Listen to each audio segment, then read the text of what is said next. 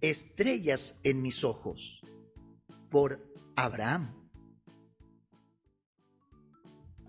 Hay promesas y también hay promesas. Dios me hizo una promesa que era tan difícil de creer que tuve que creerla. Todo comenzó cuando empecé a sentir lástima por mí mismo. A pesar de que Dios me había bendecido con riquezas y muchos años de vida, a pesar de que había ganado batallas y tenía muchos amigos, y aunque Dios me había protegido más veces de la que podía contar, aún así yo estaba triste.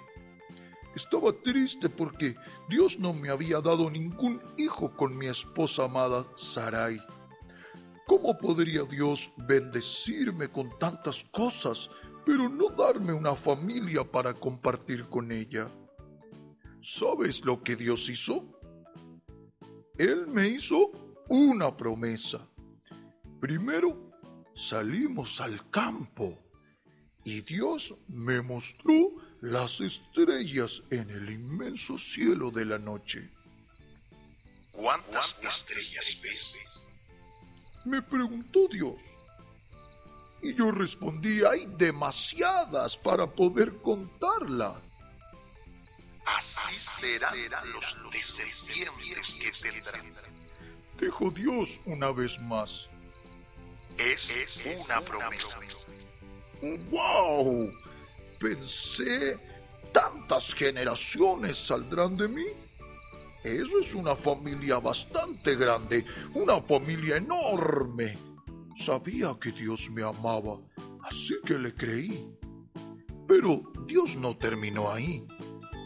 Tu familia necesitará un lugar para vivir, así que te daré toda la tierra que ven tus ojos.